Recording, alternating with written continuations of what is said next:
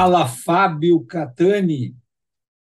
E aí, professor Adriano Viaro, mais, é mais novo carioca do, pera- do pedaço, é isso? Ainda, ainda não, tô quase, tô quase, tô quase. Estamos quase que indo de, de Malicuia, Ah, mas, mas antes, deixar antes de, antes de ir de Malencuia, tu tem que passar aqui em casa e a gente fazer uma orgia churrasquiana durante É, exatamente. final de semana, né? É, vamos, vamos fazer isso aí, com certeza. E aí a gente Mas e aí, o que que o nós temos? Daniel e a gente podia convidar o Renato, Pode ser, claro, festa da firma. festa da firma.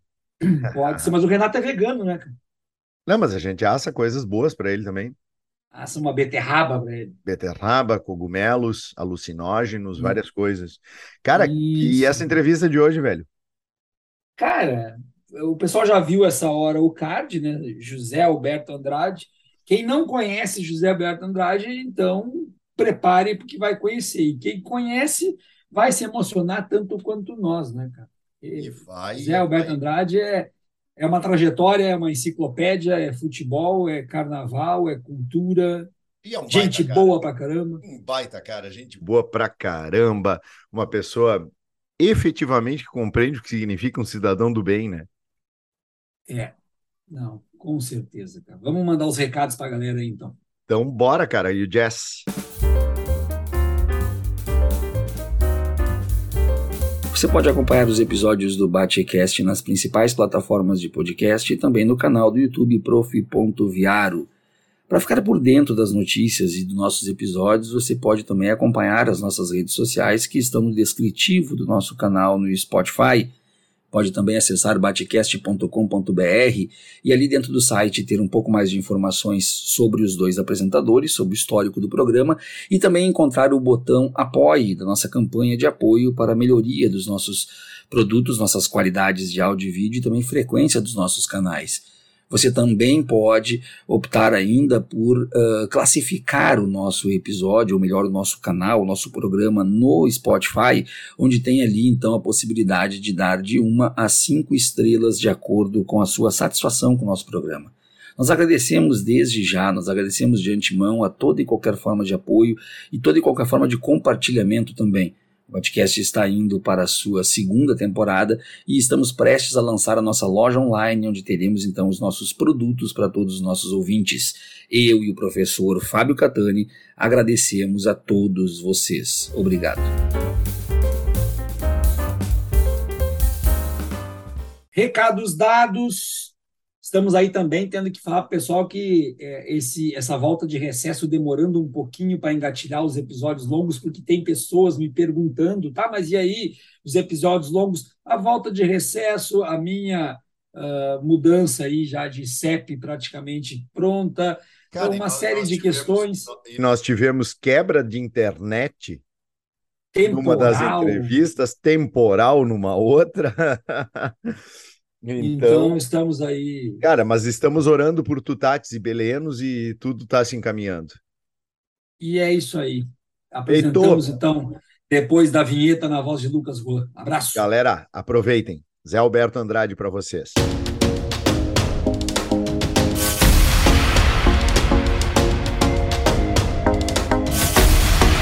Batecast, o seu canal de cultura e sociedade. Apresentação: Adriano Viaro e Fábio Catani.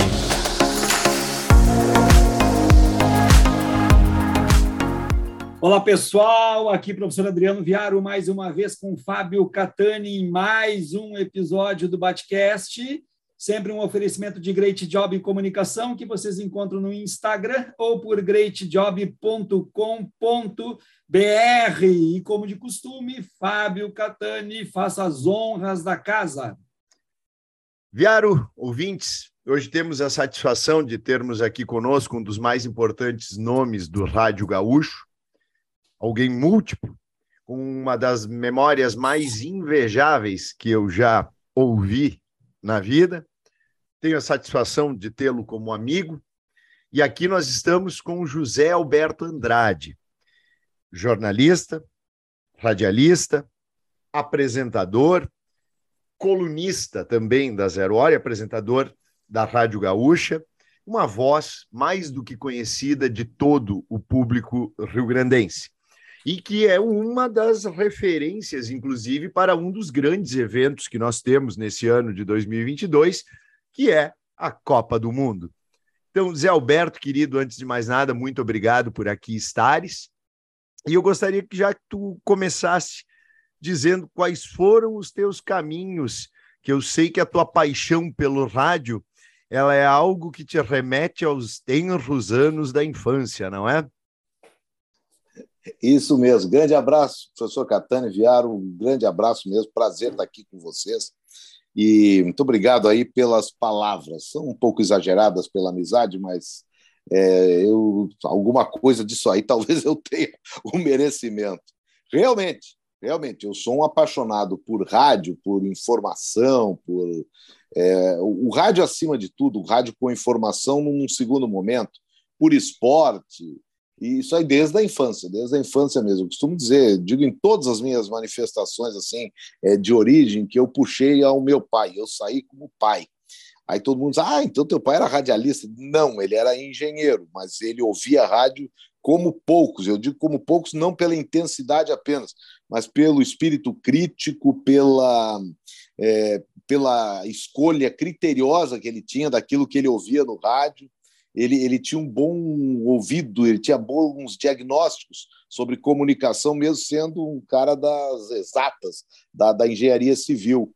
Mas até a engenharia civil foi um dos motivos pelos quais. Primeiro, que o pai se apaixonou por futebol ouvindo rádio, no tempo lá das, das antigas influências das rádios do centro do país, muito mais do que as rádios do Rio Grande do Sul. Por exemplo, meu pai torcia é, o, o, time do coração do meu pai, pelo que ele contava, assim, até mais do que adolescência, foi o Fluminense. Ele era apaixonado pelo Fluminense dos anos de 40, de, dos anos 40 ali, em que era possível, 40 para 50, é, já na década de 50, que era possível muito melhor captar no interior do estado jogos de futebol por rádios do centro do país, do Rio de Janeiro, do que propriamente pelas rádios de Porto Alegre. A, a, a paixão dele, no caso do pai, foi pelo, pelo Inter, ela veio muito depois dele ser um apaixonado tricolor do Rio de Janeiro. Talvez influência de Larry Pinto de Farias?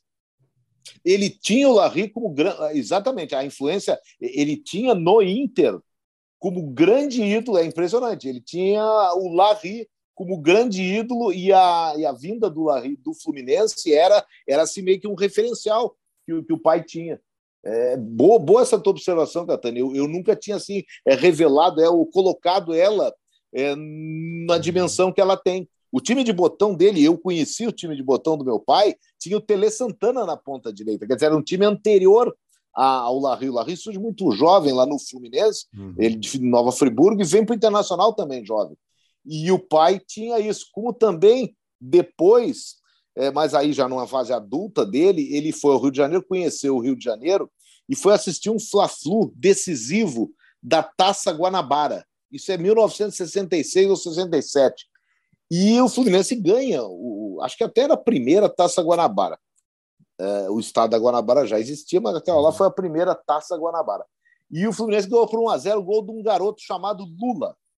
Tu imagina qual não foi a satisfação do meu pai anos depois, já na década de 70, 74, quando esse mesmo Lula veio a ser jogador do Inter e um jogador importantíssimo naquele que foi é, o maior time da história do Inter. Então, é, essa o pai era torcedor também do Palmeiras em São Paulo, porque eu via rádios de São Paulo, mas o Palmeiras ficava totalmente num segundo plano é, perto do, do, do, Fluminense e depois do, do, próprio Inter. E o pai também era torcedor, mas aí, aí sim, aí era por coisa bem pessoal do Juventude. Porque quando na, infan, na infância para a adolescência, ele fez o antigo ginásio uhum. em Caxias do Sul, interno no Colégio Nossa Senhora do Carmo. E, a, e a, os alunos do Carmo os que queriam jogar futebol, os jovens, eles jogavam nos infantis, infantos juvenis do Juventude. Então, eu costumo dizer com muito orgulho que meu pai jogou no Juventude. e, e a, a mas... tua. Opa, perdão, Viário, mas essa tua. Não, paixão... mas eu acho que eu ia fazer a mesma uhum. pergunta que tu ia fazer. Eu tenho certeza, que é a sequência da trajetória dele, né?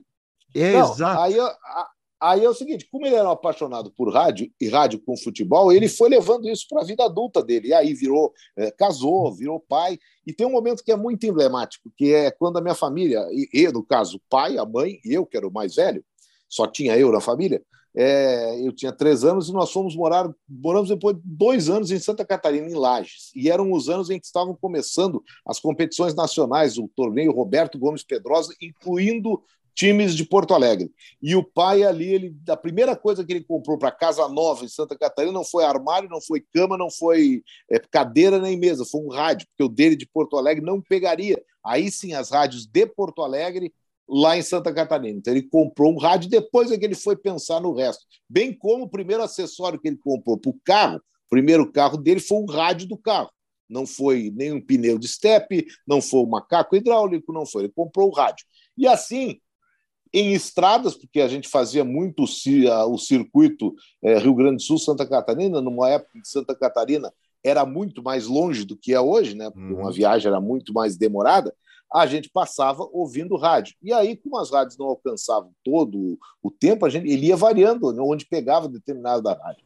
Por ali, eu ouvi muito em viagens e muito também é, na nossa casa. A televisão era uma coisa incipiente na época. A televisão era ela primeiro que ela só começava a funcionar no início da tarde e fechava de noite.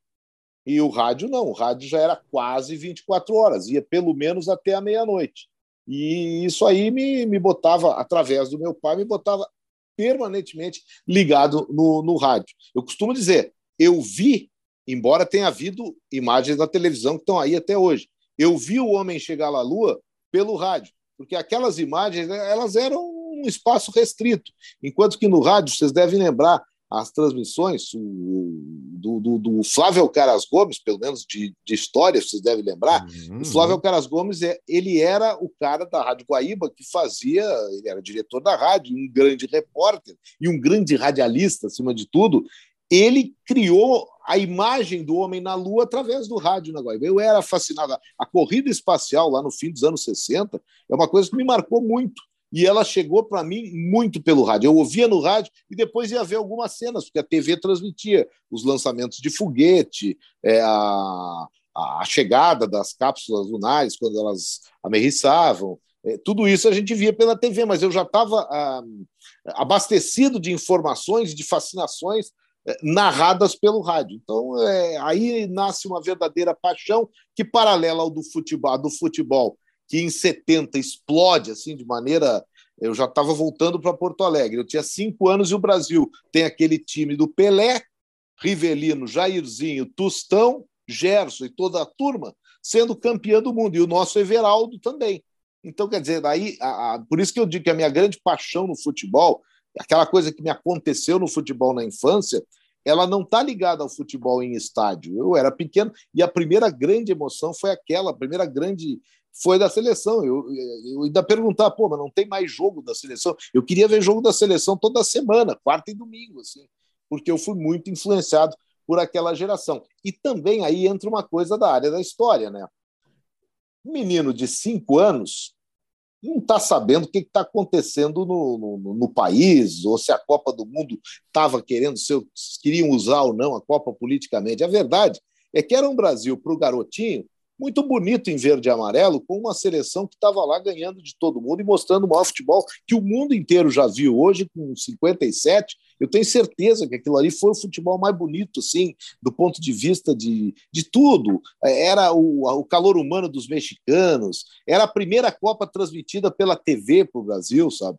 Então, tem alguns ingredientes muito, muito maiores do que qualquer tipo de injunção política, de construção hipoteticamente política que se tinha naquele tempo.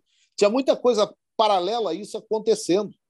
Eu, eu costumo dizer que, sentimentalmente, eu tive, é, eu tive a mesma experiência que o meu pai e o meu avô, ao mesmo tempo, sentados na mesma sala. Eu com cinco anos, o meu avô com 70 e o meu pai, na época, com 45 para 50, qual era essa emoção? Nós, pela primeira vez, estávamos vendo uma Copa do Mundo ao vivo com a seleção jogando. Tudo bem, ali não tinha nenhum que tinha ido na Copa de 50 nos Jogos ou de Porto Alegre ou que a seleção jogou em outras cidades do Brasil. Então, é, isso nunca mais vai acontecer. Não tem como três gerações ficarem agora no mesmo momento diante de uma mesma realidade. A coisa vai acontecendo em muito menos tempo, sabe?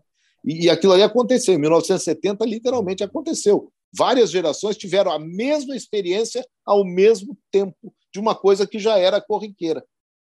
Isso é muito marcante, né? Tu sabe que uma coisa que tu, tu me coloca, tu colocaste aí agora e que é, eu, eu também sempre fui muito, muito apaixonado pelo rádio, claro que não é sobre mim, mas é, eu voltei, fui visitar minha prima em Curitiba e eu voltei de Curitiba a Porto Alegre ouvindo rádio e fazendo exatamente o que teu pai fazia, surfando nas ondas, inclusive em busca exatamente de encontrar o jogo do Inter e Palmeiras. Foi no dia que eu estava voltando, que o Inter acabou perdendo por 2 a 1 um para o Palmeiras.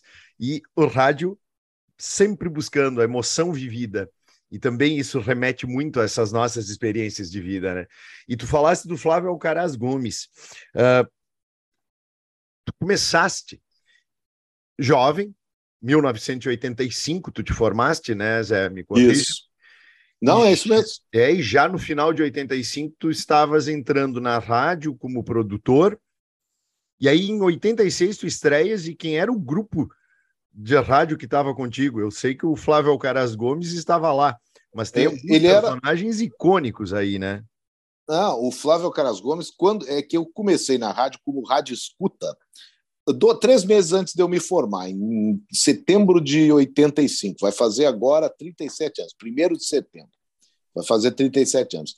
Mas aí eu fiquei fazendo só a rádio escuta em dia de jogos. Então eu ia lá, o plantão na época que tinha sido exatamente no dia que eu cheguei na rádio, ele tinha sido galgado a condição de primeiro plantão, era o Ítalo Gal, que hoje está trabalhando na Rádio Grenal. Na Rádio Grenal, uhum. Na Rádio Grenal. E eu cheguei com a seguinte função: diz, olha, tu tem que ouvir jogos do outro, de outro. Tinha campeonato gaúcho de outras cidades aí do Rio Grande do Sul, e também depois, quando terminarem os jogos do Gauchão, tu continua ouvindo, porque daí tem os jogos do Rio e São Paulo que começam mais tarde. Tu fica ouvindo. Quando der gol, tu avisa o Ítalo. Quem fez o gol, qual o jogo, quanto tempo de jogo, aquela coisa que o plantão informava e que hoje a gente tem na maior facilidade no telefone celular, minuto a minuto na internet. Eu fazia escuta, um rádio pegando em ondas curtas, um som assim, e um aí e outra tinha uns fones adaptados na, na rádio, até tem até hoje aquele sistema, mas para ouvir uma rádio num ouvido e outra rádio no outro ouvido. Então, para escuta, escuta nacional era o seguinte: era a Rádio Bandeirantes num ouvido e Rádio Globo do Rio no outro. E ali, claro, até pela qualidade dos plantões das centrais de informações, ali eles iam abastecendo de outras informações de outros estados. Então, por exemplo, Campeonato Mineiro, eu não precisava ouvir uma rádio de Minas Gerais, porque o plantão da Bandeirantes e da Globo estava informando, porque lá eles pegavam a Rádio Itatiaia, por exemplo, com muito mais facilidade. Então, é, essa era a corrente, a teia que se formava para fazer a rádio escuta. Isso aí eu fiz durante cinco meses. Durante três meses. Em janeiro, eu me formei, acabou o campeonato, e eu fiquei desempregado durante pelo menos um mês. assim. Então, o que, que eu vou fazer? Volto quando começar o gauchão. Ah, foi então que a rádio, em 86, estava fazendo um projeto muito grande de Copa do Mundo, com, é, de praxe, mas aquele ano era especial para a Gaúcha, para a RBS, porque era um ano assim de meio que virada de supremacia empresarial na, na, na, na disputa Caldas Júnior e RBS. A Caldas Júnior já passando por um, um momento quase de venda e depois a venda dela para novos proprietários. E era a hora que a RBS tinha para, num evento como a Copa do Mundo, superar de forma incontestável. Se havia até então quem discutisse que havia um equilíbrio, que a RBS já tinha passado, cada um tinha os seus números. 86 era o ano para acabar com essas dúvidas. Essa era a ideia ah, da empresa. Então se contratou, se contrataram alguns profissionais que ficaram com tarefas de Copa do Mundo e eu fui um deles. Aí sim foi minha primeira missão e de lá eu nunca mais, é, nunca mais saí. E até estava ouvindo hoje na rádio, a rádio voltou até porque ano de Copa do Mundo, o Minuto da Copa. O Minuto da Copa foi a minha uhum. primeira produção na Rádio Gaúcha.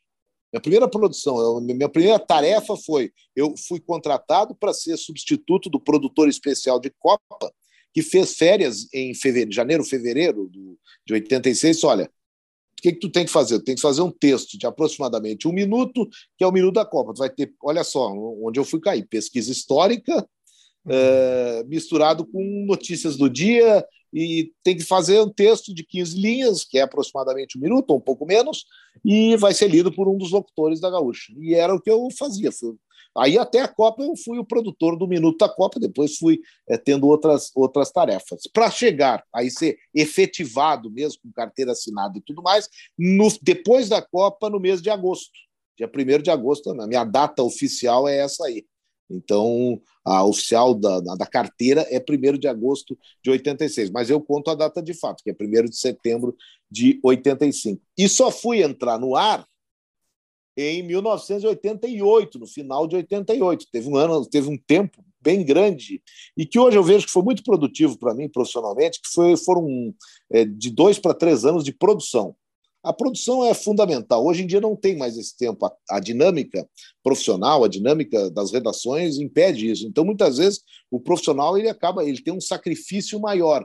Se eu tinha o sacrifício aquele de achar que eu estava pronto, que eu queria entrar no ar e estava sendo é, travado por burocracias, por, por, falta de vaga, os de agora eles têm uma dificuldade grande. Eu, eu tinha essa, essa angústia. Os de agora têm a angústia contrária, que é chego e largo eles na fogueira o pessoal, eles desempenham de tudo um pouco. É, os caras são muito bons, os de agora nessa dinâmica. Eu, digamos que eu, quando eu fui para o ar, eu já tinha trabalhado com os melhores. Aí pedisse a turma. A turma era a seguinte: narradores da Gaúcha, quando eu comecei. Ranzolin, Haroldo de Souza, Roberto Brauner, e depois, o Pedro estava fora e depois voltou como repórter e narrador e José Aldo Pinheiro durante um curto espaço, depois ele foi para Guaíba para depois voltar para Gaúcha. Mais tarde, Marco Antônio Pereira também se, se agregou. E depois os mais atuais da Gaúcha. Os, os comentaristas. Rui Carlos Osterman, Lauro Quadros, Enio Melo, quando eu cheguei, logo em seguida, Lazer Martins, todos no mesmo quadro. Tá? Repórteres. João Carlos Belmonte, quando eu cheguei, ainda tinha o Darcy Filho, que saiu logo em seguida, mas eu trabalhei com o Darcy. Quando o Darcy sai, eles contra... a rádio contrata o Pedro Ernesto de volta, ele tinha dado uma saída para a Rádio Sucesso. Pedro Ernesto Denardim, Antônio Carlos Macedo, Silvio Benfica, Regis Royer, é. plantão era o Ítalo Gal durante muito tempo. Depois o Érico Sauer, com toda a sua experiência, também se agregou à, à nossa equipe. Então, olha, se eu for contar assim, dos, dos, chamados monstros sagrados que eu ouvia, que eu admirava e que eu. Daquela minha época, eu não quero cometer nenhuma injustiça, mas assim, quem é que eu não trabalhei? Com o Antônio Augusto, essa foi uma curiosidade. O Antônio Augusto saiu da Gaúcha e a, indiretamente a vaga que eu entrei para a Rádio Escuta era porque o Antônio Augusto tinha saído. E o Ítalo Gal, que virou plantão titular, o Ítalo Gal ele era assessor do Antônio Augusto. Então eu peguei algumas tarefas que o Ítalo fazia. A, a saída do Antônio Augusto acabou abrindo a minha vaga. Eu nunca trabalhei com aquele que é o mais emblemático dos plantões no, no, no, Rio Grande do Sul. Então, o Antônio Augusto é um que eu não trabalhei. Não trabalhei com o Milton Jung, que teve toda a sua a trajetória ligada à Rádio Guaíba. Eu sempre trabalhei na, na Gaúcha, mas o admirava demais. Não trabalhei com o Edgar Schmidt por motivo é, semelhante. E com o Lupe Martins, que é um cara que eu admiro demais. Saudoso Lupe Martins. O Lupe Martins tinha um senso é, jornalístico na pergunta, de, na entrevista. A sagacidade do Lupe era uma coisa um pouco diferente na, naquela época. Hoje em dia ela é até bem. O Lupe hoje, com certeza, ele teria uma capacidade imensa de fazer um talk show, por exemplo, pela qualidade das suas perguntas, sabe? A perspicácia Zé, na hora. Né? Muita, muita. Hum. Zé, me diz uma coisa: internet, redes sociais, novas mídias e o impacto na rádio e o, e o novo radialista que conhece o que foi o rádio só por história, não tem nem ideia do que foi. E aquele que está na rádio ainda e que é da época anterior. Resume para nós aí a tua percepção sobre isso. A minha percepção é, por mais que haja as diferenças, e tem muitas diferenças, esse processo é um processo que aconteceu, está acontecendo, e que lá na frente provavelmente eles vão passar por algum outro processo, eu já não vou estar mais aqui para viver. É que o rádio está fazendo 100 anos no Brasil. Aí tu chega, pô, 100 anos. Cara, 100 anos eu conheci os pioneiros do rádio. E trabalhei com alguns que eu posso considerar como tal. Porque tu diz assim, trabalhou com, com o Ranzolin, com o, o, Lauro Quadros, com o Rui Carlos Osma, esses caras, eles são. O, pô, eu não trabalhei diretamente assim, mas eu, eu, trabalhei com o Cândido Norberto e o próprio Flávio Caras Gomes, ele era, um, ele era diretor da rádio quando eu entrei, mas quando eu fui contratado já não era mais o Flávio, mas ele ainda estava lá. Mendes Ribeiro, esses caras, eles foram meio que criadores do modelo do rádio, não do rádio, o aparelho, mas do modelo de rádio que a, que a Gaúcha faz, que eu sempre trabalhei, eles foram criadores, eles não, eles não têm 100 anos de rádio. O rádio, conteúdo de rádio que eu trabalho hoje, ele tem, olha, tem a idade aqui, vamos balizar pela Rádio Guaíba, mas tem mais até um pouco. Mas aqui a Rádio Guaíba é, é a grande escola do rádio jornalismo, é a grande marca 1957. Então eles tinham sido criadores. Eu já me considero fazendo parte de uma geração que trabalhou com esses criadores é, e bebendo muito ainda da fonte dos primeiros, do, sabe? Do... Então eu tenho muito isso aí. Eu, eu não posso. O que está acontecendo agora é apenas um, uma revolução que vai acontecer. Os criadores estão cada vez mais distantes. Nós estamos numa fase intermediária. E que ali na frente, a próxima geração vai estar tá achando que a minha geração, que a geração que está aqui, ela era de, de, de, de referências Perfeito, isso é, da, sabe, é do processo histórico, é uma coisa do, é, do tempo. E a gente, nessa fase intermediária, meio sanduíche, assim, a gente tem as dificuldades de, de se inserir numa realidade que o pessoal que está saindo de faculdade hoje já conhece bem, eu trabalho com tecnologia, com essas inovações que tem aí, eles estão nascendo, hoje as crianças estão nascendo com o smartphone na mão, é, eu, eu sou ainda da coisa lúdica, da coisa artesanal, dentro do que é considerado, mas artesanal mesmo era o que faziam lá na década de 50. Eu, eu peguei um híbrido, eu peguei, eu peguei a certeza, olha, o rádio está evoluindo. Eu peguei, para mim, a maior, a maior transformação do rádio que eu vivi foi o telefone celular. Talvez mais até que a internet. O telefone celular, a, a internet ela aperfeiçoou, claro, o modelo de transmissão. Pô, não tem, não tem, não vou ficar aqui elogiando a internet e dando as vantagens. O celular ele quebra o paradigma de uma maneira tal, porque ele te bota em praticamente qualquer lugar e sem os inconvenientes que a telefonia física te dava. Era como se, digamos assim, o ideal do celular era como se o telégrafo falasse, que é, na verdade, que é a, a, a razão do rádio, né? O, o celular é uma rádio na tua mão. Uhum. É então, a potencialidade pra... de uma entrevista é. que, que, surge com a circunstância, né? Uma entrevista, um fato, tu tá. É claro, o sinal do celular aí já é aperfeiçoamento. Uhum. Mas a ideia do celular a, a, é, é liberar geral. O que, que a internet tem de mais revolucionário, na minha opinião, para o rádio? Para o nosso rádio convencional? É que tu tá, aí tu passa a estar tá em todos os lugares. Aí tu não depende mais de propagação de onda, tu não depende mais é, de tá chovendo ou não tá chovendo, tu tem que mexer o rádio, ou tu tá como tu, Catani, estava na estrada ouvindo e de vez em quando caía porque tu fazia uma curva ou coisa assim. Tudo hum. bem. É, é, esses problemas a gente ainda enfrenta quando não tem sinal de internet. Mas só que agora eu estou na Austrália. Eu estou na Austrália, que é o lugar mais. A gente sempre usa a Austrália para dizer que é do outro lado do mundo. Estou no uhum. Japão Estou no, no Havaí, que é longe pra caramba, estou na Sibéria, é, com um delay de três segundos. Aí, aí é, é essa, para mim, é a grande revolução que a internet traz no rádio. É muito mais no hardware do que no, no, no é, no, no, software do que no hardware. Uhum. Zé, vamos começar a falar um, pouco uh, uh, de algumas experiências tuas já diretamente, e aí eu queria que tu, tu me falasse um pouco. Copas do Mundo.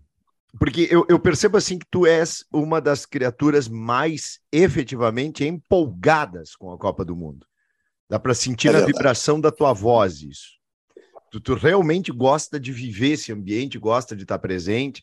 Até a tua entrada na rádio ela já se estabeleceu em torno de uma Copa do Mundo em 1986 e tu estás indo, portanto, ó, 86, 90, 94, 98 2002, 2006, 2010, 2014, 18, décima Copa do Mundo.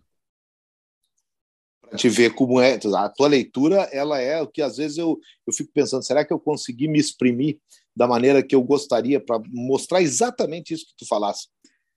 E a empolgação é tanta, Gatani, que dessas dez Copas que tu falasse aí, é, 86, 90, 94, 98, 4, meu endereço era Avenida Ipiranga 1075. Eu trabalhei aqui no Brasil.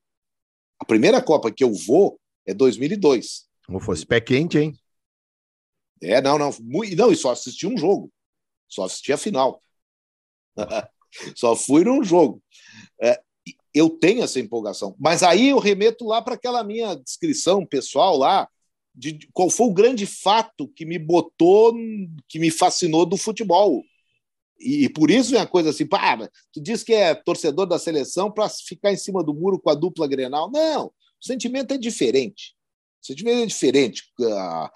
o, que eu, o que eu sinto por futebol, eu devo mais à dupla Grenal, à, à seleção, do que a dupla Grenal. A dupla Grenal é, digamos que, o combustível permanente. É aquele que me acompanhou no colégio, ora sendo flauteado, ora flauteando, e, e, que depois, até no, mesmo no fim do colégio, eu não tinha mais flauta, porque eu estava meio. Não era nem por causa da profissão que eu tinha já escolhido, já antecipadamente, mas eu, eu gostava de fazer festa, de, de gozar. Eu, eu chegava em todo, toda segunda-feira, o que eu mais me que mais dava prazer era tocar uma flauta em quem estava na pior. Fosse colorado, fosse gremista, eu sempre fui assim. Sempre, sempre fui assim, mesmo que lá atrás tivesse lá um clube que era aquele que eu mais ia jogo. Aliás, eu ia jogo dos dois também. E não é uma coisa inconsciente ou preparada. Eu ia, porque eu gostava de. Eu gosto de futebol. Gosto de futebol. É, gostava demais de ir a estádio. Hoje em dia, não sei se eu iria a estádio. Eu pegava o mesmo ônibus. Eu costumo dizer, eu pegava o mesmo ônibus.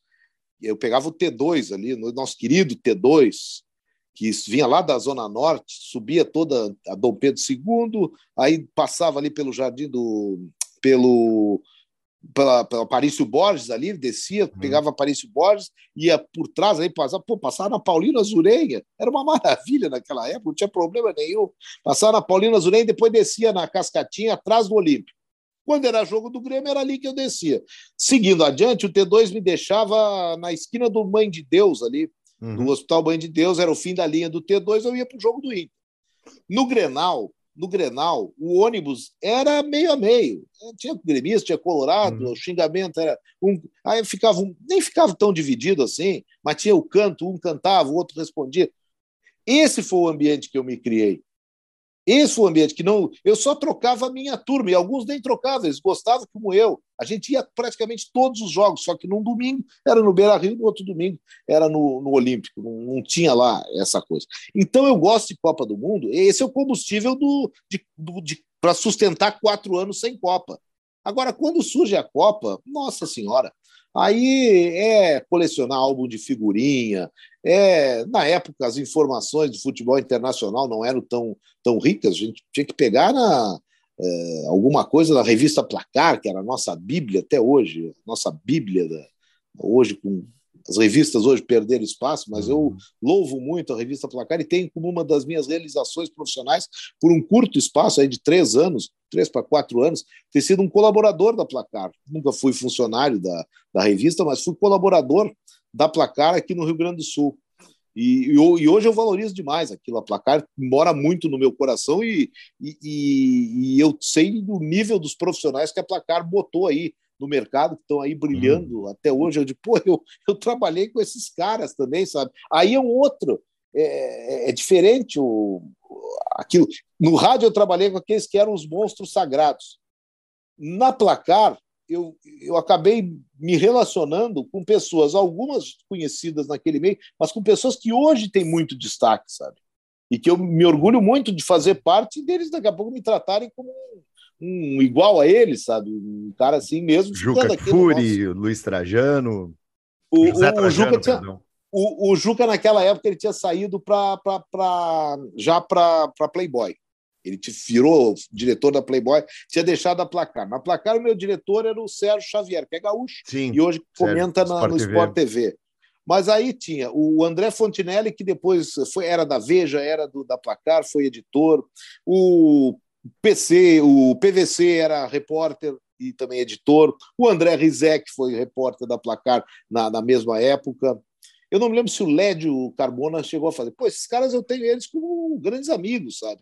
E fico feliz de ver o destaque que eles têm hoje na, na, na televisão. Então, então, foi um espaço, foi um momento muito legal. E a placar, naquela época lá dos anos 70, era onde a gente se munia de, municiava de informações do, do futebol internacional, quando tinha Copa do Mundo, ou ia até, já era adolescente, ia até a banca ali na Praça da Alfândega para pegava o dinheirinho que sobrava e comprava a Gazeta Esportiva ou o Jornal da Tarde, principalmente, que tinha um caderno de esportes muito bom.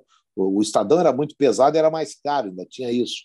Então, a Gazeta Esportiva era uma bíblia para nós. E aí, assim, a gente ia se informar. Copa do Mundo, e aí veio, por exemplo, tem a Copa de 70, eu tinha, eu tinha cinco anos. A de 74, já, a novidade de 74 é aquela colorida na televisão, né? Já tinha TV hum. colorida em casa. E o Brasil perdeu para a Holanda. Foi a primeira vez que eu chorei por causa de futebol.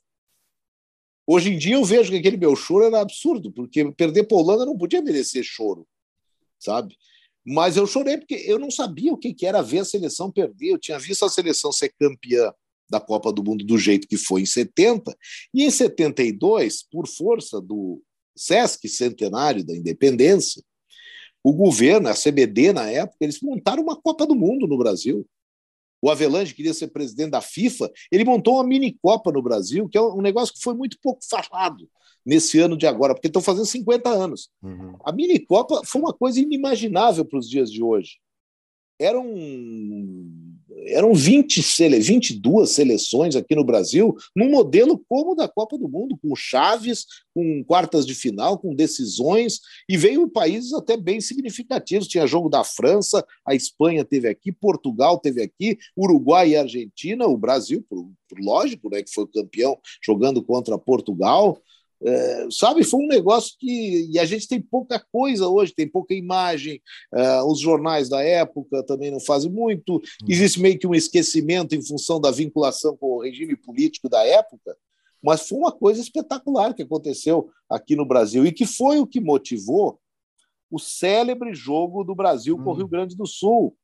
Porque o Everaldo, todo mundo contou essa história agora, mas tem algumas sutilezas que vale a pena reforçar. O Everaldo, ele não foi. Eh, a, a, a ira gaúcha é porque o Everaldo não foi convocado para a mini-copa. Porque em, naquele mesmo ano de 72, a seleção brasileira tinha jogado aqui em Porto Alegre um amistoso na abertura das. Olha só, outro acontecimento esportivo aí muito ligado ao momento político. A Olimpíada do Exército que teve aqui em Porto Alegre em 72, antes da minicopa. Acho que era mês de março, abril, por aí. E a abertura da Olimpíada do Exército motivou a vinda da seleção brasileira, praticamente a mesma tricampeã do mundo, só não tinha mais o Pelé, e aí com o Everaldo no time. Meses depois, para a minicopa, o Zagallo não convoca o Everaldo. E era o único dos jogadores tricampeões que estava à disposição que não foi convocado. Aí que surge a ira. E isso é, uma, é muito pontual isso. E a, a não, não e está ligado à tal da minicopa. Então, mas o Brasil foi campeão da minicopa. Eu fiquei bravo com, com a seleção, torci para os gaúchos contra o Brasil, fizemos um alaúza, mas na minicopa. Foram mais de 105 mil pessoas no Beira Rio, né? Foram. Foram. Eu, eu, podia bem dizer que eu fui lá também com meu pai inventar uma história assim, porque se, se for contar todo mundo que disse que estava naquele jogo, dá 280 mil pessoas. Mas eu sou, eu reconheço, eu não fui naquele jogo, que aliás não teve televisionamento. No dia do jogo, estava passando um jogo já da minicopa, porque foi uma semana antes do Brasil estrear. Estava passando um jogo na TV, porque a minicopa era ação governamental, será se vendidos os direitos, eu não sei bem o que, que, era. Mas o jogo do Brasil não passou para Porto Alegre para o Brasil inteiro. Ele não passou ao vivo. Eu ouvi pelo rádio. Ouvi pelo rádio, pela narração na época da Guaíba do Pedro Carneiro Pereira, que a Gaúcha naquela uhum. época estava sem departamento de esportes. Então, e ali, mas ali eu torci para o Brasil, da mini Terminou 3 a 3 né? Já para quem não sabe. 3 a 3 3 a 3 Mas Rio Grande do Sul sempre na frente do placar. O, da, a mini Copa eu vibrei como uma Copa do Mundo. Aí chega 74, pô, nós ganhamos a Copa do Mundo. Ganhamos a mini Copa, vamos ganhar a Copa da Alemanha. Quando perdemos para a Holanda, eu desandei a chorar. Não pode perder para a Holanda. Tá, hoje em dia eu hoje em dia eu lamento pelas lágrimas que eu desperdicei. O Brasil não é que merecesse, mas a Holanda era melhor que Eu chorei em 82. É verdade. Eu chorei, eu chorei em 90. Eu chorei em 90. Contra a Argentina. Chorei. E olha que eu já tinha 14 anos. Mas aquele jogo da Argentina, com bola na trave de tudo que é lado. Ah, foi a melhor atuação do Brasil na Copa. Uhum. E, e, no final ele me coloca o Renato, depois nós estamos perdendo já, e o Miller erra um gol no último minuto, que não tem explicação. Aquele jogo não saiu da minha cabeça. Jamais. Mas, Catani, nós já passamos da metade do programa, né, Catani? Nós já estamos com aproximadamente 38 minutos do programa. 38 minutos, ah. Zé, eu vou ter, eu vou ter, Zé, que virar um pouco a chave da conversa. Fa faça porque, isso porque eu falo demais. Porque, não, não, não, que é isso, porque se eu não virar essa chave, eu não vou me perdoar jamais. Eu tenho, além do futebol, e eu sou colorado, além do futebol, eu tenho uma paixão que está literalmente tatuada na minha pele, que é a águia altaneira de Oswaldo Cruz e Madureira. Que eu Opa! Trago, que, eu, trago, que eu trago no, meu, no meu antebraço, né? que eu trago no meu antebraço, porque eu sou um portelense inveterado desde que eu me conheço por gente. E, e deixar bem claro para ti, o meu coração é de madureira, mas não é verde, é azul e branco. Tá? Deixando bem claro isso para ti. Então, acho e não é da sabe... tradição. E não é da tradição. Então, acho que tu já sabe onde é que eu quero chegar com, com esse tipo de assunto, com esse tipo de pauta. Aqui no Batcast, a gente já teve a oportunidade de conversar com algumas pessoas do mundo do rádio. Nós já conversamos com o Judemir Machado, nós já conversamos com o Nando Gross, nós já conversamos com o Lauro Quadros, que eu tive que me segurar para não chorar na entrevista. Renata de Medeiros. É algo uh. impressionante. Conversamos com a Renatinha de Medeiros e, conversa, e conversamos com o Cláudio Brito. Esse é o meu padrinho. Do, esse do, do rádio. E eu falei para o Catani hoje, na nossa reunião pré-pauta, eu disse para o Catani, eu vou ter que falar com o Zé Alberto sobre a Sapucaí, sobre, sobre o universo do carnaval, que é uma coisa ah. que mexe muito comigo. É, Zé, eu vivo aqui e vivo lá, e agora estou me preparando para me mudar para lá em definitivo. Né? Porque vou, vou, juntar as escovas de dente para parar de ir para São Leopoldo Rio de Janeiro toda hora, porque ela mora lá e eu moro em São Leopoldo. Né? Então, estou indo definitivamente. Zé, Sapucaí, Carnaval, que, a minha tem... Portela, fala o que tu quero, quiser. Quero te dizer o seguinte: tem uma. Fiquei sabendo lá do amigo meu lá do Rio que tem um sobrado para alugar, mas o cara vende na rua Clara Nunes, lá no Rio. Olha aí, olha. na quadra. Do lado. Tá, cara, o carnaval, é, é, eu acho que é o lugar perfeito para eu falar de carnaval. É nesse podcast. Pelo Vamos seguinte, lá. porque não é só a cobertura do carnaval. Eu, eu aprendi, eu sou um cara meio paradoxal, para não dizer que em algumas coisas eu sou quase uma fraude. O... Vocês sabem que eu, eu nunca fui, não é que eu não gosto, eu nunca fui de carnaval, assim, de salão de carnaval. Eu, eu sempre convivi com o carnaval através da música e do rádio, sempre. Mas nas minhas férias, que o carnaval sempre cai nas férias, eu estava normalmente no, na Serra, em São Chico, na fazenda ainda, porque eu passava os três meses de férias lá com meus tios na fazenda. Então eu, eu, nunca brinquei carnaval. Eu ouvi as histórias dele de carnaval e roman, romantizadas, assim, como é que eram inesquecíveis. E tudo bem. Com o tempo eu comecei a ver pelas coberturas de televisão, principalmente os desfiles, que era uma coisa que chegava na minha casa, eu podia, mas lá fora na fazenda nem TV tinha. Primeiro carnaval que eu assisto assim de cabo a rabo, como a gente diz, foi o de 79. Olha só que eu morei em São Paulo e lá as aulas começavam um mês antes. Eu morei um ano em São Paulo. Lá as aulas começavam um mês antes, então eu estava no carnaval, estava em aula, não teve aula, mas eu estava na cidade. E aí eu assisti, a Mocidade Independente foi campeã pela primeira vez, tá? E eu assisti todo o desfile, porque, sabe, já era uma coisa que me chamava atenção é, de eu ouvir falar. Antes disso, eu gostava, eu, eu me tornei torcedor do Império Serrano pelo eu seguinte. Pelo seguinte, porque teve um carnaval, acho que de 73, que eu via pelo noticiário, todo mundo dizia que o Império Serrano ia ganhar. E eu gostava do nome Império Serrano, pô, eu sou de São Chico de Paula, gostei, tem uma escola lá que me representa. Não sabia nada. Não sabia nada. Sabia que o Mano Décio da Viola era do Império Serrano, máximo que eu sabia. E que o Jorginho do Império era do Império Serrano, como dizia o nome. E aí a Mangueira ganhou o carnaval. Eu digo, pô, mas os serranos não ganharam. Eu fiquei chocado com aquilo. E passei a torcer para o Império Serrano. Aí dá para. Depois, aí eu começo a gostar do desfile, começo a gostar do ritmo de samba enredo, o tipo de melodia, de música, e começa a, aquilo começa a me bater de maneira maravilhosa nos ouvidos. Então eu passei a gostar e acompanhar daí a disputa Sabe, nós de rádio, se a gente for ver, o que alimenta muito o rádio ao longo da história é a disputa. Uhum. Porque o rádio musical dos anos 40, 50, ele tinha a disputa da rainha do rádio, ele tinha a disputa das marchinhas de carnaval, é, tinha a disputa do futebol. O rádio sempre é, fomentou e foi muito é, e foi muito como é que é cresceu muito pelas disputas tanto é que uma, uma, os festivais eles botaram a música regional, a música nativista do Rio Grande do Sul, tão em evidência por causa da disputa. A gente é competitivo. E, e olha que na arte tem aquela discussão, pô, arte não se julga, arte é uma coisa maior. Eu também acho isso. Mas eu acho que a disputa ela serve como divulgação. Uhum. Sabe? Pra, no, o nosso meio, ele é que nem jogo amistoso. Pô, se o Real Madrid vier jogar em Porto Alegre, bacana vai lotar a Arena, vai lotar o Beira Rio.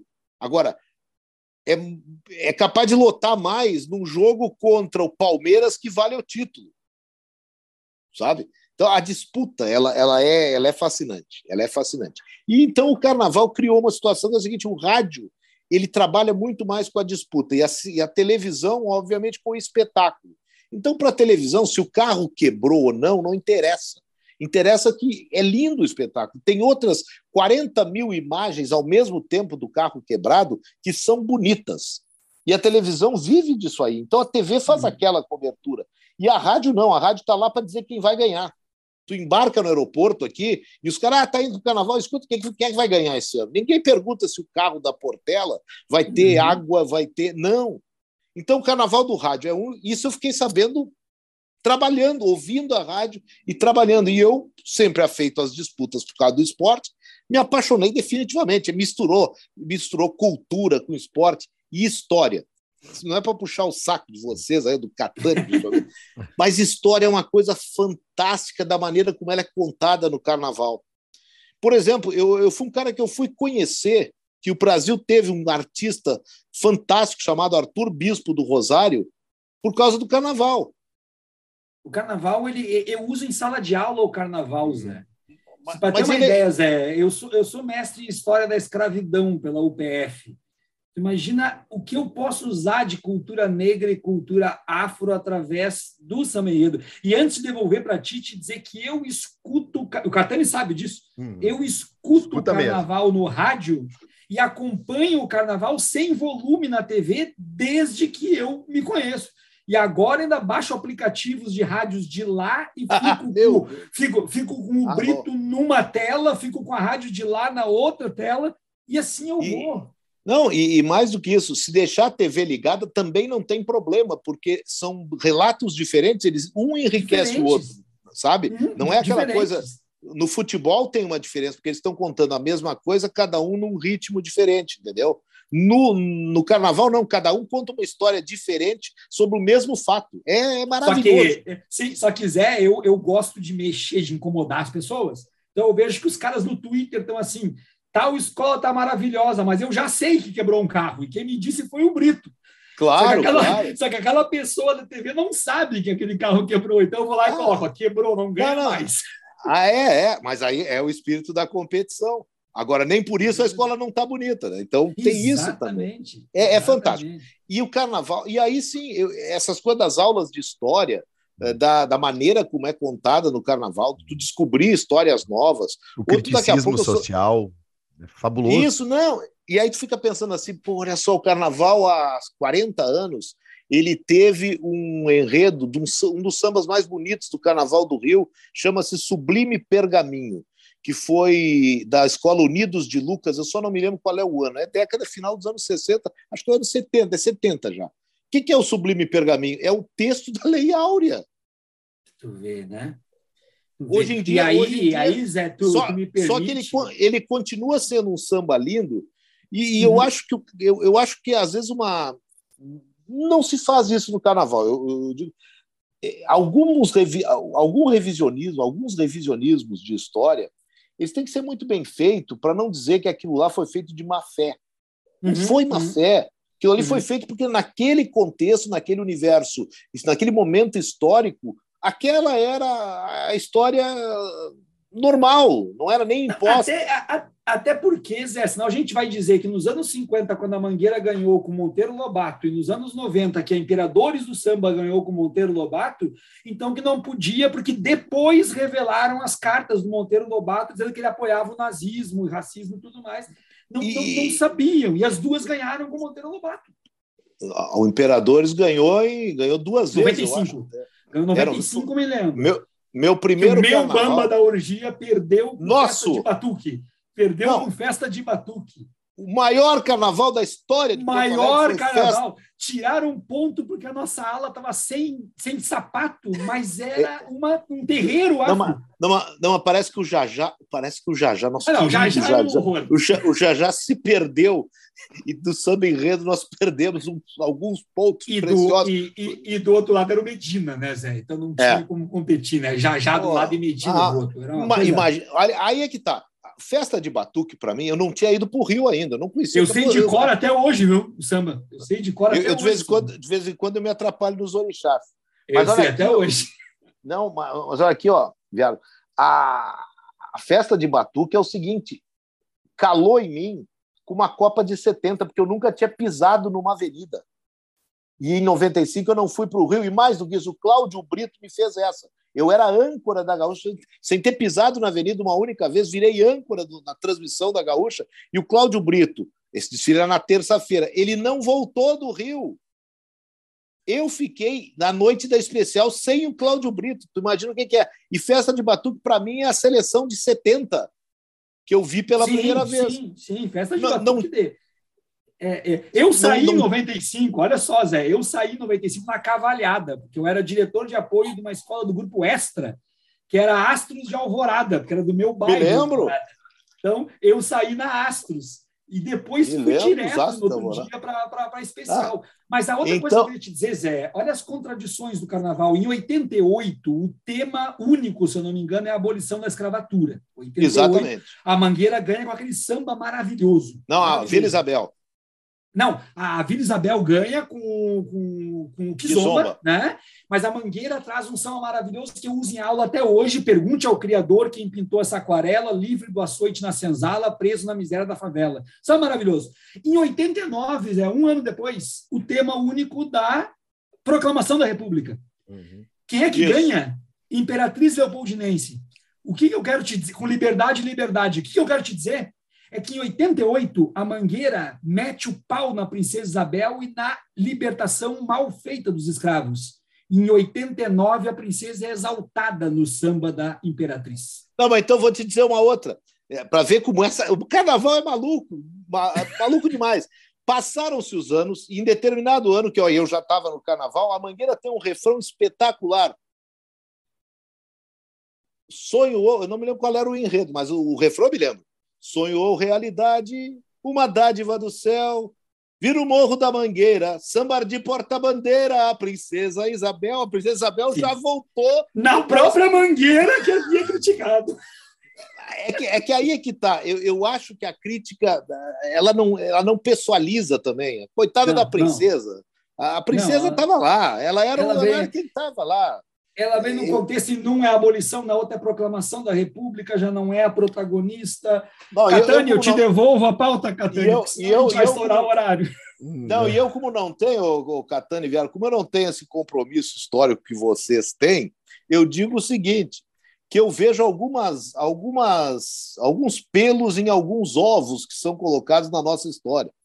Claro que tem coisas que são feitas assim, que tem a segunda intenção, ou que tem a, o próprio caso da, da abolição. É, é, claro, são claros hoje como é que são, como é que foi o processo, que não é aquele, aquele romance bonito que, que se disse ali.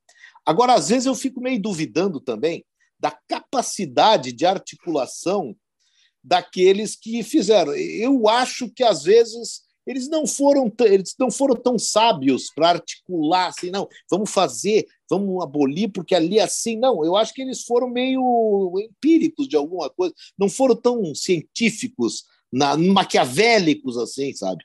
Eu, eu acho Teríamos... que muitas vezes teríamos que fazer um episódio inteiro só para a gente falar sobre isso. Eu, eu, eu sabe, eu, tem alguns que eu acho que a gente superestima a inteligência deles, sabe? Eu acho Temos... que tem alguns, alguns, entre aspas, vilões da nossa história, que eles não deixam de ser vilões, mas eles não eram Ele... tão inteligentes. Não, eles são homens do seu tempo, né, Zé? É, isso, Zé, é Zé, isso. Zé, eu fiz o meu mestrado orientado pelo Mário Maestre, que muito me orgulha, um grande nome da história, da historiografia aqui, e o Maestre sempre me disse uma coisa, porque quando eu entrei no mestrado, eu entrei metendo pau em todo mundo. É tudo vilão do passado, é tudo isso, tudo, aquilo, tudo aquele outro. Aí o Maestre me parou num canto e disse, rapaz, eu vou dizer uma frase para ti que eu não quero que tu nunca mais esqueça. Eu falo, doutor, não brigue com a história tu é um historiador, tu não é um militante. Eu nunca mais esqueci, é. Né?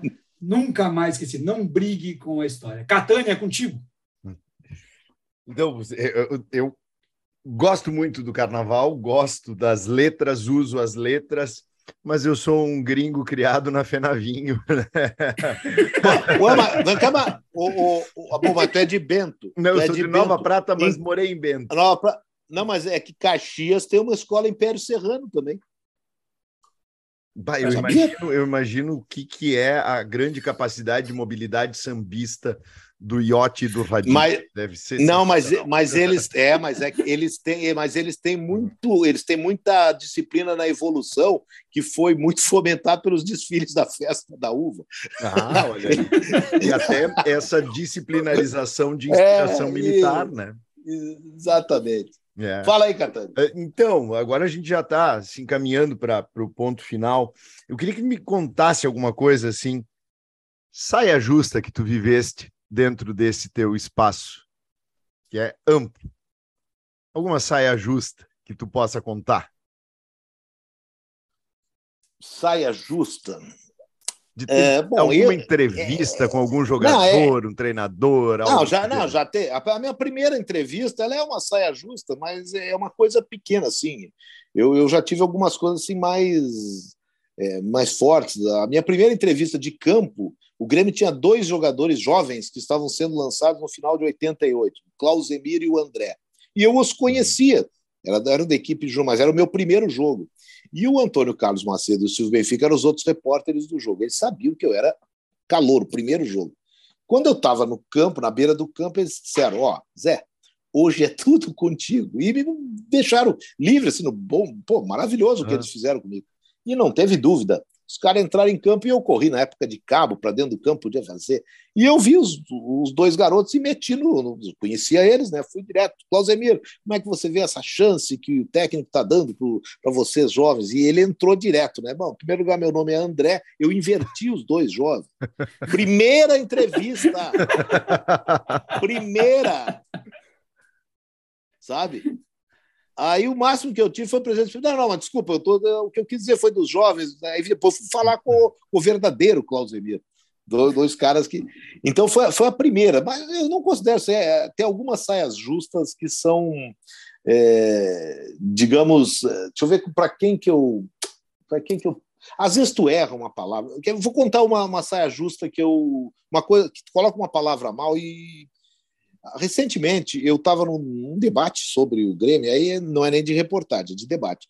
De debate sobre o Grêmio, e eu disse que o, a passagem do Renato pelo Grêmio ela foi, digamos que ela foi acompanhada a partir da, do protagonismo do Renato no departamento de futebol, ele tinha ascendência sobre os dirigentes, e eu, e eu quis dizer o seguinte, que o Grêmio se acostumou a formar departamentos de futebol fracos, e, e, e me empolguei, me empolguei disse, com, com dirigentes fracos. E continuei, toquei adiante. E tudo bem, Falei dirigentes fracos. Ninguém se opôs a isso, né? exceto os próprios dirigentes. Uhum. Aí eu recebi de um deles, que tinha sido vice-presidente de futebol, meu amigo, cara, meu amigo mesmo. Disse, olha, Zé, pô, acho que tu, talvez tenha passado demais. Quando ele falou aquilo, eu disse, olha, negócio é seguinte, nem precisa seguir adiante. Tu me desculpe, eu me lembro, porque aí tá, eu me lembrei, ainda bem que eu me lembrei bem do que eu falei, porque daqui a pouco tu não te lembra e tu começa naquela, mas foi isso que eu disse. E não é nem para fugir da responsabilidade, uhum. tu não te lembra mesmo? Uhum. não lembra tudo que tu disse nas palavras que tu disseste. Uhum. E eu disse, disse, olha, tu me desculpe, tu me desculpe mesmo, porque eu, eu falei, eu, eu me empolguei, e eu só disse que ele tirava a força do departamento. Ele até me disse, não, realmente, tu tem razão nisso aí. Agora, da maneira como tu falasse, o departamento uhum. que ficou, os, os, dirigentes, as pessoas, daí ele me deu a relação, e de outros que eu até nem tinha pensado. Eu tinha pensado em uma determinada pessoa, e daqui a pouco nela eu não pedi desculpa, não tem problema. No ar mesmo, outro dia, outro dia eu cometi um erro no ar. É, de a torcida do Inter, naquela coisa assim da tensão, no jogo contra no jogo contra o Melgar esse, mas antes do jogo estava tudo bem, depois é que ficou tudo mal. Uhum. Aí no jogo quando a torcida o Gabriel é chamado, todo mundo foi aplaudido, o Gabriel foi chamado e a torcida, uh, eu digo, olha, impressionante, o Gabriel tomou uma vaia que eu não entendi. E alguém lá no fundo falou, é, o Gabriel, conhecido como Ruf Ruf, digo, para tudo. Deletem o que eu acabei de dizer, o que a torcida fez foi chamar foi fazer o grito do Ruf Ruf, do, do, do, do, cão protetor, do, pitbull. É, e, mas foi assim em cima da hora. Quem ouviu, as redes sociais hoje elas não perdoam, sabe? Elas não têm aquela. Pedir desculpa é uma coisa que. É, eu, hum. Até porque eu acho, pedir desculpa é a coisa mais fácil que existe. Se arrepender é que é o detalhe. Se a pessoa pedir desculpa, eu posso pedir a qualquer momento. Agora, eu me arrepender é que é o importante. E eu me arrependi, óbvio eu, eu, tenho horror quando eu cometo erros, por menores que sejam. Então, eu coloco isso como sendo saia justa, que é o que eu me lembrei aqui na, na hora. Mas uhum. já teve muita coisa assim. É, quando eu fiz a minha primeira matéria para placar, é, foi incluído uma. Era uma, uma, matéria, olha só, a primeira matéria que me deram. Tinha uma acusação de estupro para o Enciso, aquele ex-volante ah, do. Ah, lembro, lembro desse fato. E a placar, na época, me pediu: olha, nós queremos que tu ouça a vítima. E eu fui lá, ouvi a vítima, deu depoimento, e eu fiz a matéria, e até aí não, não causou nenhum problema. O detalhe é que a editoria, a editoria, e aí era em São Paulo, e eu não estou fugindo aqui a, a minha responsabilidade, porque a matéria estava assinada por mim, botou o que a gente chama de um box com outros casos que o Brasil já tinha tido, inclusive é, o caso é, isso, botou exatamente, botou essas coisas assim, tudo que era caso que tinha tido, ou vários casos. Só que tinha um caso aqui que eles forçaram a barra demais aqui no Rio Grande do Sul com um determinado ex-jogador. Não, não tinha aquilo. Não, não era daquele jeito, sabe? A editoria, e não me falaram que colocariam aquilo. Até porque eu tinha dados históricos que podiam colocar a coisa mais dentro do que era a realidade. Falaram, inclusive, da época o Renato tinha tido, a Carol já era, já era nascida, o Renato tinha tido a filha e tal. Não, é, não precisa ser um escândalo, mas um dos que colocaram ali era um personagem conhecido, já o caso era muito passado. Quando eu li aquilo, nem li. Quando eu cheguei na rádio, pô, eu tô matéria na placar, li a placar, fiquei todo orgulhoso, daqui a pouco toco o telefone. Era a pessoa envolvida. E me cobrando aquilo que estava escrito. Eu digo, olha, o negócio é o seguinte, eu até hoje eu tenho vergonha do cara por uma coisa que não é da minha responsabilidade, mas eu tenho uhum. vergonha daquilo. Tenho vergonha daquilo. E ele me disse: Olha, pô, para que levantar isso aí? Eu digo: Olha, faz o que tu quiser. Se tu quiser me processar, me processa, é o meu nome que está lá, tu tem todo o direito. Se eu ficar dizendo para ti que não fui eu que botei, eu vou estar tá dizendo a verdade, mas tu não tem nem que acreditar em mim. Então eu fiquei arrasado com aquilo. E liguei lá para São Paulo na época. Digo, olha, minha primeira experiência foi a pior possível. Eu estou largando, não, não, não vou seguir. Eu sonhei muito, pô, um dia escrever na placar, tá lá meu nome, mas pô, a primeira experiência vocês botaram um negócio que eu não sabia, se funciona assim o esquema. Aí o editor lá disse: Não, Zé, pô, fica tranquilo, isso aí não é a primeira vez que acontece, a gente também reconhece, nós vamos tentar falar com o cara, ver o que, que dá para reparar, vamos falar do teu lado. Ah, não sei, deixa assim, deixa. E, e Tá, foi reparado, eu não, não parei de, de trabalhar, eles me pediram desculpas, mas ali eu não estava querendo desculpa, tá querendo é hum. botar a cara no armário e ficar lá sem que, que, o, que o personagem lá me, me visse. E tenho até hoje constrangimento com ele, numa coisa que eu não vi. Já nos encontramos, já falamos, mas até hoje eu tenho lá meu, meus constrangimentos. Uhum. E a última, a última, porque nós já estamos esgotando, mas eu adoraria falar mais duas horas contigo. A entrevista mais marcante, ou talvez personagem hum, que mais te emocionou, que te fez sentir assim, puxa vida, que bom que eu escolhi isso. Quem é que assim mais te emocionou a entrevistar? Cara, no eu imagino futebol, que seja um Pelé da vida, algo assim, né? Não, essa é a entrevista que eu nunca fiz e que eu sou ah. frustrado por nunca ter feito.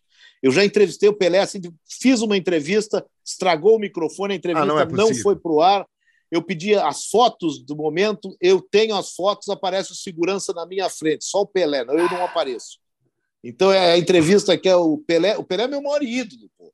Não, não, não, já participei de coletiva com o Pelé, mas não tem uma foto, assim, uma, um documento que diga que eu entrevistei o Pelé. Mas não é o Pelé. A entrevista, assim, e não foi assim emocionante, mas que eu, eu me orgulho da maneira como aconteceu. E não é nem do futebol. Não é nem do futebol. É a entrevista que eu fiz na, na eleição em 1980 e 90 e... Não sei se é 94, acho que é 94 com acho que é 94 com o ex-governador Leonel Brizola. Ah, centenário seguinte, dele esse ano. Pois é, eu, eu não, não sou brizolista, nunca fui, sabe? Não tenho nenhum tipo de, de engajamento político com o Brizola. Se um dia votei nele, não, não tem nada a ver com. Outras vezes votei contra ele, não, não tem assim é, nada de. Mas eu reconheço ele como uma grande figura do país. Eu, eu sou um cara que, por mais que eu discorde ou concorde com líderes políticos, e, do tamanho de um Brizola, eu, eu reconheço neles verdadeiros líderes, sabe? Mesmo aqueles que eu mais discordo, eu tenho essa, essa reverência, eu tenho essa, esse tamanho dessas pessoas que são, e não me constranjo se eu tiver que entrevistá-los. Não me constranjo mesmo. Vou fazer as perguntas que a mim são, que eu julgo necessárias. E, uhum. e, e o Brizola, eu estava no Rio para fazer a cobertura da eleição. A eleição para nós não tinha nenhum. Ela não tinha nenhum ingrediente no Rio de Janeiro. Brizola não era nem candidato, ele era só o grande líder, e que aqui no Rio Grande do Sul exercia uma, uma influência. E eu, eu, fui no comitê lá do, do candidato do Brizola e cheguei lá e ele já tinha saído. Eu fui eu sou o único cara que eu tenho que ouvir no Rio é o Brizola. Se eu não ouvir o Brizola, não resto não adianta. E aí eu fui para a casa dele e, através de assessores gaúchos que ele tinha, eu digo: olha, eu sou da Rádio Gaúcha, eu queria falar com o Brizola, Vi que ele, que ele não pôde. Ele saiu antes, eu cheguei depois, estou atrasado, mas se eu puder ganhar um boa tarde dele, para pelo menos justificar que eu estou aqui no Rio, eu gostaria de, de ouvi-lo. Aí ah, nós vamos ver. Tomei um chá de banco ali em, em, em, Copacabana de mais ou menos umas duas horas, sem que houvesse o sim ou o não. Mas eu estava de boa. O que adianta? Se não vi ele, não vou vir ninguém. Vou voltar para o hotel e dar os resultados da eleição aqui. E daí a pouco veio os assessores e me disse: não, ele vai falar contigo, mas ele, a única exigência que ele tem é que seja uma entrevista ao vivo. Eu digo: olha, de minha parte não tem problema, porque eu nem estava pensando em fazer algo gravado. Acho meio um momento como esse, a rádio não está botando gravação no ar, está tudo ao vivo. Era o dia da eleição, não era da apuração, tem todo um regramento. Tem, eu tenho que avisar a minha editoria, porque tem que fazer contraponto, tem que botar o Brizola, mas daqui a pouco alguém que é de uma opinião divergente para fazer tudo ok. E liguei para Porto Alegre, oh, o Brizola vai me atender. E daí, aí, não, tá, tá, mas tem que conseguir alguém que não pode gravar de novo. Não vou gravar, acabei de me comprometer, como é que eu vou gravar? Uhum. Então, pô, vou para vou o hotel. Aí o pessoal, não, não, é tudo bem, tudo bem. Aí fiz a entrevista com o Brizola, claro, foram três perguntas, né? Meia hora de entrevista, três perguntas. E agora eu, eu me senti diante de um cara que movia, que movimentava, era exclusiva, também tem isso. Eu já participei de outras coletivas é, com grandes líderes já do esporte e fora do esporte. O carnaval me proporcionou coisas que eu jamais imaginei como personagens de entrevistar, mas naquele ambiente. Agora, numa eleição, houve um líder do tamanho do Brizola e exclusivo, e no hall do, do edifício dele, eu, eu me senti muito honrado por aquilo, sabe? E E ele disse o que ele queria dizer, não era o que eu perguntava. Também a qualidade da entrevista, não, mas como personagem, eu acho que aquela entrevista do, do Brizola me marcou muito mesmo, muito mesmo. Agradeci ele, fiz, é, ele fez as suas estocadas que ele costumava fazer, até na, na própria emissora, na, sabe? Mas é, eu simplesmente eu saí da casa do Brizola, desliguei o telefone, fui para o hotel, disse, agora vou esperar o resultado e digo aqui quem ganhou. Não estava feita a minha, a minha viagem ao Rio de Janeiro. Bom, eu agradeço a tua presença. Para mim, uma satisfação enorme poder voltar a falar contigo. Ah, muito feliz por aqui. E passo para o Viário fazer as despedidas da casa, já que as honras iniciais foram minhas. Muitas vezes na minha vida eu caminhei para ir para o trabalho, para voltar para casa, ou para ir para almoçar, ou para voltar do almoço, ou para caminhar no final de semana ou me deslocando para algum lazer ou algum restaurante, fone no ouvido, rádio no bolso, ouvindo muitos grandes comunicadores e sempre entre eles José Alberto Andrade.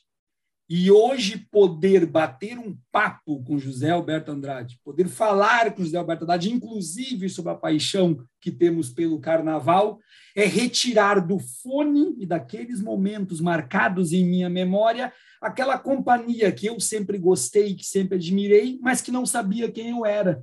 E hoje eu posso aqui junto com Catani, dizer que nós falamos com José Alberto Andrade. Eu sou o professor Adriano Viário e, junto com Fábio Catani, comandamos mais um episódio do Batcast. Tchau, tchau.